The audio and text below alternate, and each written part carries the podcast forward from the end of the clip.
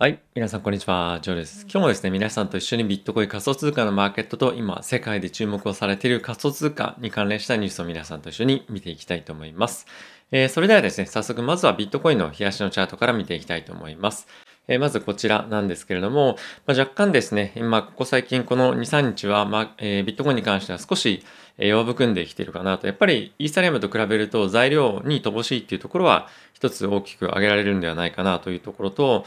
あとはですね、やっぱり今、あの、上がってきてはいるものの、今後じゃあさらに何なんで上がっていくのかっていうところが、まあ、材料が乏しいというところと、あの、まあ、等しいんですけれども、やっぱりビットコインの方は、えー、なかなか、まあ、否めないっていうのがあると。で、あとはですね、えっと、ちょっともう一点こちら見ていただきたいんですが、えー、こちらはですね、イーサリアム割るビットコインの時価総額なんですけれども、まあ、ここがですね、大きく今ビットコインと比較して対比してイーサリアムの方が、まあ、今ここのトレンドラインを大きく上抜けてるっていうふうに、えー、状況になってきていてこれが結構ですねマーケットで今注目されていると、まあ、日本だけじゃなくて世界でも、えー、インフルエンサーですとかあとリサーチ関係の仕事をやってる人なんかもこの辺りを結構注目をしているとなので、えー、この辺りのこのイーサリアム、ビットコインのペアで取引する人っていうのも、ここ最近結構増えてるらしいんですね。で、こういったところでレバレッジを効かして、えイーサリアムの方を買っていくっていうようなトレードも結構大きく散見されているようです。なので、こういったところも見る見てみると、まあ、この比較対象、まあ、このイーサリアムの方が、えビットコインに対して、え強い、え傾向っていうのが今後もしかするとさらに大きく上上抜けていくんじゃないかっていうところも今非常に注目をされているということらしいです。ただし、ビットコインに関して今非常にあの、まあ、ネガティブなようなコメントもしかするとしたかもしれませんが、まあ、引き続きビットコインに関しても、え、ファンダメンタルっていうのは改善をしていくと思いますし、あとはやっぱりこの、え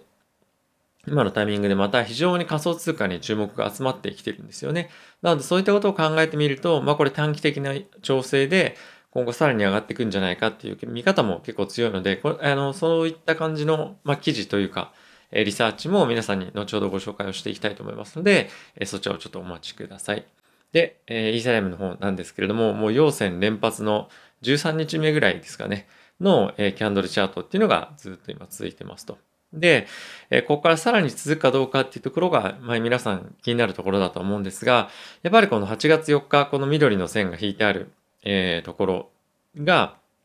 えっと、今、何ですか？えー、ロンドハードフォークに切り替わりますよというふうに皆さんにお伝えをしていたんですが、まあ、オフィシャルに先日ですね、発表されていたのが、8月5日の、えー、夜ですかね、日本時間で、に切り替わるというふうなことが言われていたので、ちょっとまあ1日ずらすと、まあ、もう少し伸びていく、それに向かって伸びていくっていう感じはあるかもしれませんと。で、えー、一つ気をつけたいのは、以前も申し上げた通り、まあ、この事実売りというところで、8月5日近辺で、えまあ、調整の売りっていうのが入りやすいんじゃないか。もしくは昨日もですね、えっと、ちょっとやっぱり上値をなかなか抜けれないような状況っていうのがあって、このあたりで一旦利食いの動きなんかも結構頻繁に散見されてるということらしいです。ただし、これが一気に大きな、まあ10%、20%の調整いくっていうよりも、まあどちらかというと、この勢いがさらに続いていくんじゃないかっていう見方の方が、あの、強いのかなと思います。その短期的な売りっていうのは、まあ、入るけれども、まあ、売りっていうか利食いですかね、は入りながらも、やっぱりこの上昇トレンドっていうのは継続をしていくんではないかと。で、そういったところの分析もですね、ニュースと絡めて、後ほどご紹介をしていきたいと思います。ではですね、皆さんと一緒にニュースの方を見ていきたいと思うんですが、まずはですね、ちょっとその前に皆さんにお願いがあるんですが、このチャンネルいつも応援してます、応援してもいいよという方がいらっしゃいましたら、ぜひですね、チャンネル登録と、あとはベルボタンも押していただけると嬉しいです。よろしくお願いいたします。ではですね、まずはこちらのニュースから見ていきたいと思います。はい。で、イーサリアムが、えー、今後ですね、えー、5500という水準を大きく超えてくるんじゃないか。しかも、えー、数ヶ月の間に、8月9月ぐらいのタイミングで超えてくるんじゃないかっていうニュースが出ていました。で、これのロジックなんですけれども、まあ、いくつかありまして、で、まとまってるのが先日僕がご紹介をしたツイートなんですが、まずはですね、えっ、ー、と、これ昨日、先日もご紹介をしたものなので、簡単におさらいをしていきたいと思うんですが、まずはですね、これは取引所に置かれているイーサリアムの、えー、今、ボリュームになってます。どんどんどんどん今下がってきていると。で、えこの傾向が今後も続くんじゃないかっていうところと、まあ、あとはですね、これスマートコントラクト、いわゆる DeFi なんかに対して、えー、イーサが今、まあ、使われているというかロックされているボリュームっていうのがまだ引き続き順調に伸びていてちょっと横ばいになってきてますけれどもまだこの横ばいもしくは上昇っていうのが続くんじゃないかっていうところが言われていると。で、え次に関しては、えっ、ー、と、これショートタームで、えー、イーサを持っている人たちのここ0っていう、まあ、横線がありましてここから上に行くと、えー、イーサを短期で持っている人たちが今利益が出てますよという水準になってきてますと。なので、まあ、短期税も、まあ、引き続き利益が、えー、出てきてる。まあ、このあたりはいわゆるフルボッコにされてたところが、えー、上昇に、まあ、転じてきたと。なので、まあ、こういったところで、さらに短期税の買いがイーサに入ってくるんじゃないかっていうところですね。で、あとはこちらがイーサ2.0へのステーキングのボリュームになってるんですが、こちらも引き続き順調に伸びていますよと。で、こういったことが順調に、まあ、さらに伸びてくると。今までのペースで伸びてくるってことが前提とした場合、もう一つ非常にキーになるデータがあるということが今注目をされていて、でそれがですね、ちょっと拡大したものがこちらになるんですけれども、これどういうえチャートになるかと言いますと、えまずはですね、えっ、と、分子と分母を、ま計算して、えまあ、見るチャートなんですけれども、分子、上の分子の方ですね。分子の方は、いわゆるイーサの時価総額、現在の発行枚数かける現在の価格ですね。で、それを割るんですけれども、それが現発行枚数かけるこれまで各それぞれのまあ、ポジション、えー、我々のような人たちが買ったところの、えー、エントリーの価格なんですね。で、それが、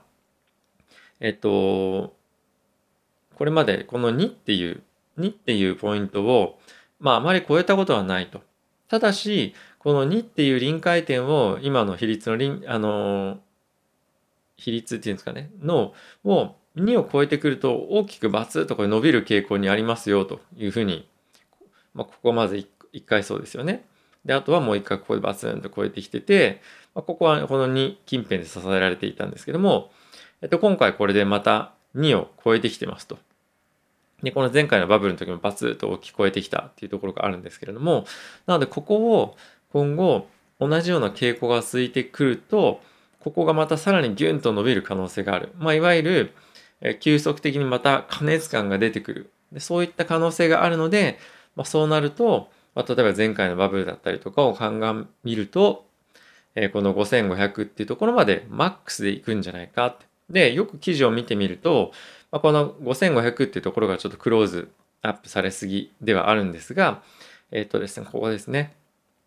えー、3500から5500のレベルに8月から9月のタイミングで行くんじゃないかってことがこの記事では言われてます。なので5500はちょっとまあ行き過ぎだなとはあの思う方もいらっしゃるかもしれませんが大体まあ3500ぐらいは最低いくんじゃないかっていうのが、まあ、今のこの人たちのアナリシスですね。まあ、3500に関してあと1000っていうところなのでまあすぐじゃないかっていうふうに思う方もいればいやいやまだ遠いんじゃないっていう方もいらっしゃるとは思うんですけれども結構やっぱいろんなデータでビットコインだけじゃなくてイーサレムだとか、まあ、他のいろんな、まあ、コインもですね、非常に、まあ、調子がいいっていうか、ファンダメンタルかなり改善してきてるんで、まあ、このあたりはですね、まあ、期待を持って見てる人たちがどんどんやっぱ増えてきてるっていうのが、こういった分析からもわかるんじゃないかなと思っています。はい。で、続いて、ビットコインなんですけれども、こちらもですね、5万5千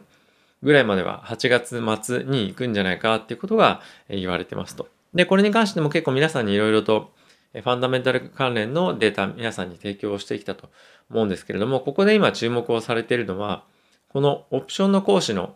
え、データになっています。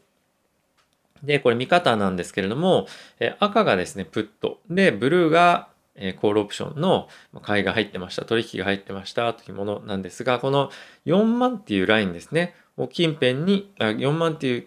レベルを境にほとんど、まあ当然なんですけど、コールオプションがずっと右にありますよね。で、えー、これってトレーダーと、えー、トレーダーの観点からどういうことがあのあ起こるかっていうと、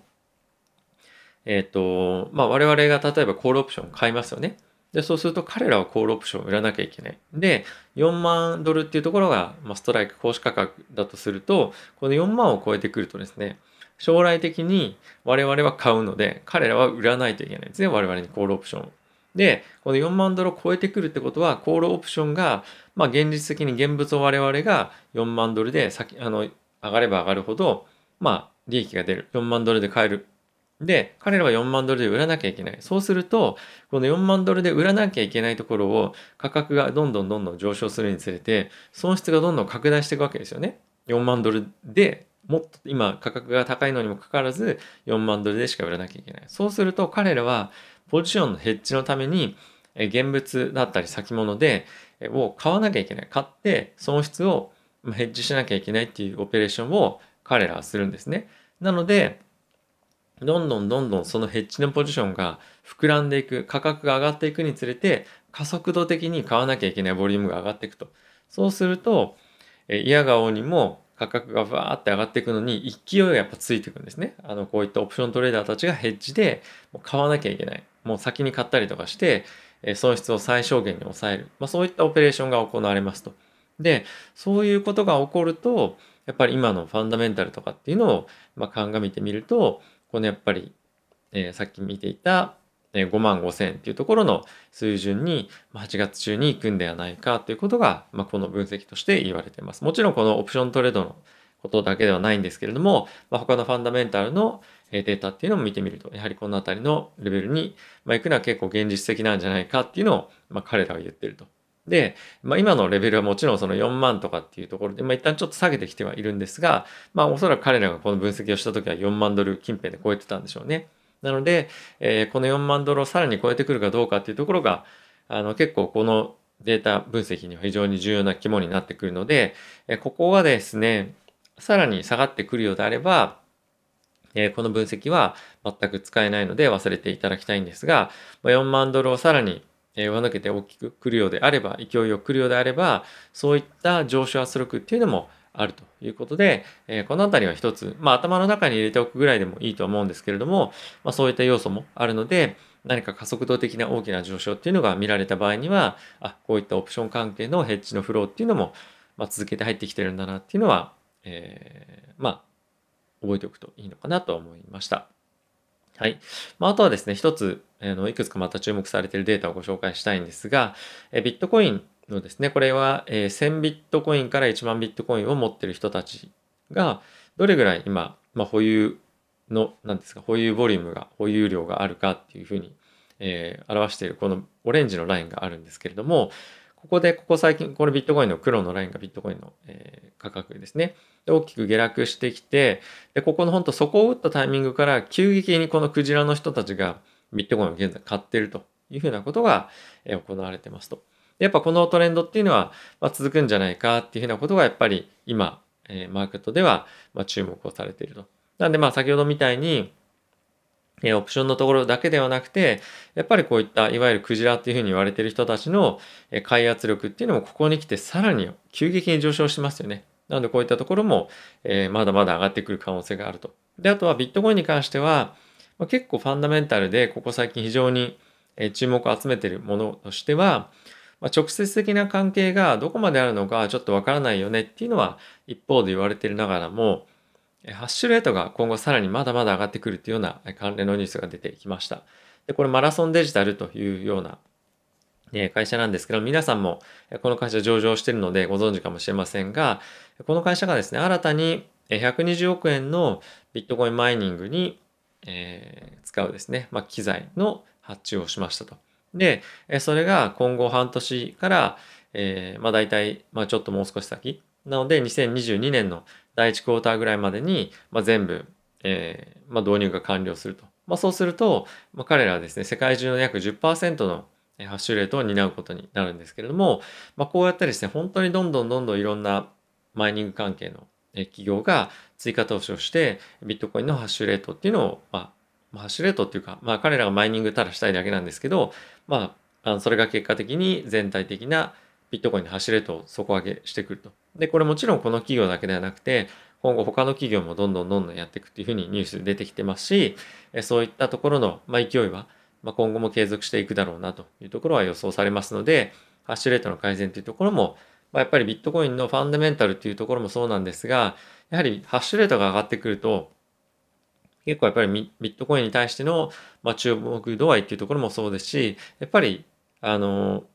直接そんな関係ないんじゃないかとは言われながらも、やっぱりこういった数値が改善してくると、ビットコイン界隈の人たちのやっぱ盛り上がりっていうのはですね、過去のトレンドと合わせてみても、ハッシュレートが上がると価格が上昇するっていうのがやっぱり過去のデータとしては一応あるので、まあ、盛り上がりやすいというのもあるので、やっぱり今年から来年の前半ぐらいにかけて、さらにビットコインの価格の盛り上がりっていうのは出てくるんじゃないかなと思っています。あと最後にですね、引き続きこのマイケル・セーラーさん、マイクロストラテジーの CEO のコメントが出ていたんですけれども、これはあの、ブルームバーグだったかな？ブルームバーグかコインデスクのインタビューでだったんですけれども、マイケル・セーラーさんに関しては、まあ、ビットコインを今後100年保有しない理由はないみたいに言ったんですが、まあ、そこの、あの、このタイトルのよりも僕は大事だなと思ったのは、面白い見方だなと思ったのは、